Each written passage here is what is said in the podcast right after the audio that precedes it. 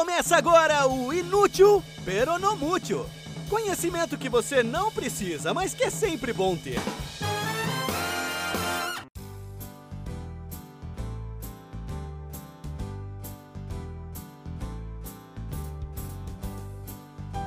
Olá, olímpicos ouvintes! Bem-vindos a mais um episódio de Inútil Peronomútil, o podcast que é medalha de ouro naquele tipo de informação que agrega conhecimento, mas não um conhecimento que você vá usar algum dia. É aquele tipo de informação que sustenta uma conversa durante uma prova de 100 metros rasos, no máximo. Eu sou o Paulo Eduardo e, aproveitando o espírito olímpico que paira sobre todos nós nesse momento, eu vou falar sobre a mais nobre das modalidades olímpicas, a maratona. Eu sei que você deve estar pensando, mas poxa, um podcast que se vangloria por municiar os seus ouvintes com informação para ser usada na mesa de bar ou em bate-papos aleatórios, vem falar de um assunto relacionado à Olimpíada depois que a Olimpíada já terminou? Esse timing não está muito perfeito, hein? Por que, que você não aproveitou para fazer esse episódio durante esse quase um mês de evento? É, certeza que vocês estão pensando isso. Mas, em minha defesa, eu devo dizer que os episódios são preparados conforme eu vou tendo contato com informações aleatórias, de forma totalmente aleatória. Eu poderia fazer um calendário com datas especiais durante o ano e então ir atrás das informações relevantes a respeito de cada data? Sim, poderia, mas eu prefiro muito mais a espontaneidade de me deparar com alguma coisa e ficar super empolgado. Olha, que isso daqui dá um belo episódio, hein? E roteirizar, e gravar e editar, em poucos dias um episódio que eu sequer tinha planejado tá pronto. Mas no caso desse episódio, quando a Olimpíada já tinha passado e volta só daqui a quatro anos, foi que eu me deparei sobre uma coisinha ou outra a respeito da maratona. E pumba, tá aqui mais um episódio saindo do forno na última hora. Você já deve ter ouvido a lenda sobre o surgimento da maratona, certo? Que é o soldado grego Fidípides, que em 490 a.C. correu da cidade de Maratonas até Atenas, uma distância de uns 40 quilômetros, para avisar os atenienses que eles tinham vencido o poderoso exército persa, no que depois viria a ser conhecido como as primeiras guerras médicas, e que ao chegar em Atenas ele só conseguiu falar Nenikekaman, que é vencemos, então morreu de cansaço. Mas então, parece que isso pode não ser verdade. Ou pode, ou mais ou menos verdade. Existe é muita discussão e debate e discordância entre os historiadores, e a única coisa que todo mundo concorda é que ninguém sabe ao certo o que de fato aconteceu, se aconteceu e como aconteceu. A primeira vez que o nome do Fidípides aparece é nos escritos de Heródoto, o historiador grego que é tido como a principal fonte de informações sobre as guerras entre gregos e persas. Ele diz que Fidípides, na verdade, teria corrido de Atenas até Esparta para pedir ajuda aos espartanos, e que ida e volta essa corrida teria dado 240 quilômetros. Mas aí um monte de historiador atual olha esse número 240 quilômetros e meio que torce o nariz e fala: olha, essa história ela deve estar tá só meio um pouquinho, talvez, romanceada. A primeira pessoa a contar essa versão de 40 km de corrida e mencionar o trajeto tendo sido entre Maratona e Atenas é outro historiador grego, o Plutarco, que viveu no século I, ou seja, mais de 500 anos depois do ocorrido. E ele se baseou numa história contada geração após geração cuja autoria devia-se a outro historiador grego, o Heráclito de Ponto, que teria vivido apenas 100 anos depois de ocorrida a corrida.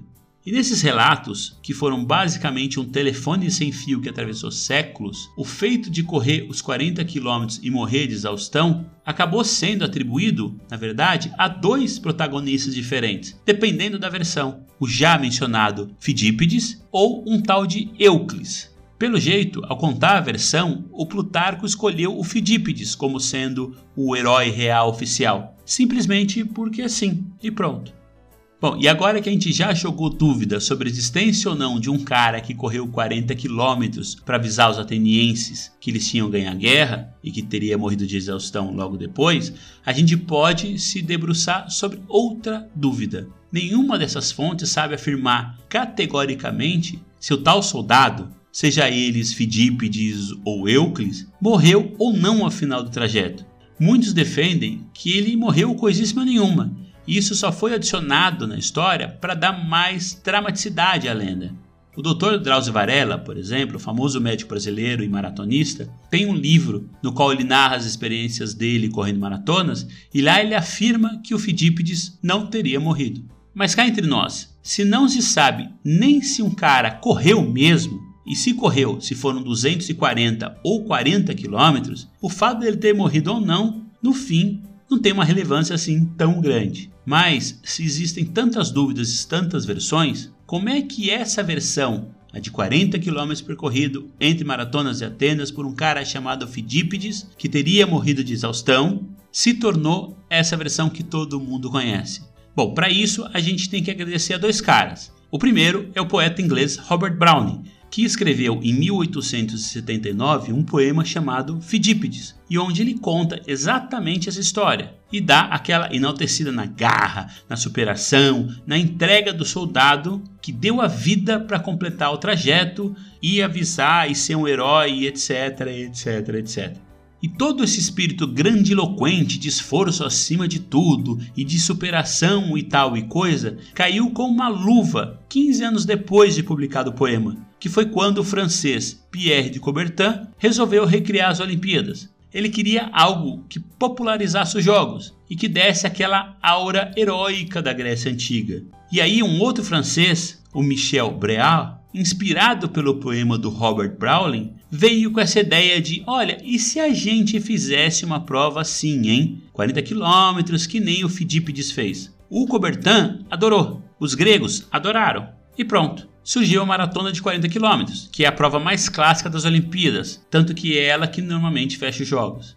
E aí você pergunta, mas se na primeira Olimpíada ela tinha 40 km de extensão, como é que ela foi ganhar o tamanho que tem agora, de exatamente 42 km 185 metros? Bom, isso a gente deve à Inglaterra.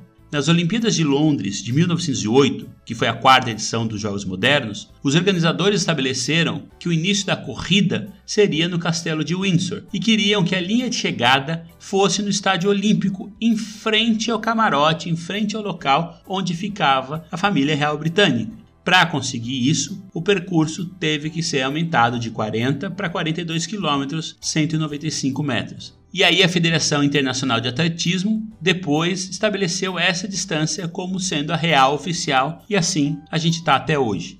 E parece que Londres curtiu esse negócio de quebrar tradições, porque a linha de chegada da maratona era sempre dentro do estádio olímpico da cidade que estava sediando a Olimpíada. Mas nas Olimpíadas de 2012, que de novo foram em Londres, a prova começou e terminou no lugar conhecido como The Mall, que fica entre o Palácio de Buckingham e a Trafalgar Square. E em 2016 o Rio falou: Ah, é? Então pode fazer isso? E começou e terminou a prova no Sambódromo. E antes de encerrar, aqui quando eu falo de Olimpíadas, eu falo da única que une verdadeiramente o mundo inteiro e que atualmente é chamada de Olimpíadas de Verão, para diferenciar daquela outra Olimpíada com menos países e que só tem esporte estranho, tipo curling, que eles chamam de Olimpíada de Inverno. E para quem não sabe, todo ano em novembro acontece a maratona que os organizadores chamam de A Original, que ela faz o percurso da cidade de Maratona até Atenas. E eu estava querendo correr esse ano esse trajeto, mas pelo jeito, por causa da pandemia, não vai ter. De novo, né? Porque o ano passado já não teve. E foi quando eu entrei no site dessa prova para ver essa maratona que eu achei a matéria no qual eu baseei esse episódio. O link para o site, como sempre, eu vou deixar na descrição do episódio. E é isso, eu vou ficando por aqui. Eu espero que vocês tenham curtido esse episódio e que, se ainda tiverem com espírito olímpico aflorado, por favor, dá cinco estrelas lá no Apple Podcast ou indica o podcast para um ou dois conhecidos para que a quantidade de ouvintes cresça sempre e que o Inútil Peronomútil ainda exista daqui a quatro anos e que eu esteja gravando um episódio diretamente de Paris. Se você tiver alguma sugestão de assunto que traz informação, mas que não necessariamente seja conteúdo útil, ou seja, a cara desse podcast, manda para mim. O e-mail é inutilpnm@gmail.com. E aproveita e segue a página Inútil Peronomútil no Facebook ou também no Instagram, no arroba inutilpnm. Eu encontro com vocês na próxima quarta-feira com mais informações de qualidade. Fiquem bem e até a semana que vem. Você acabou de ouvir Inútil Peronomútil. Informação aleatória de qualidade para enriquecer suas conversas na mesa do bar.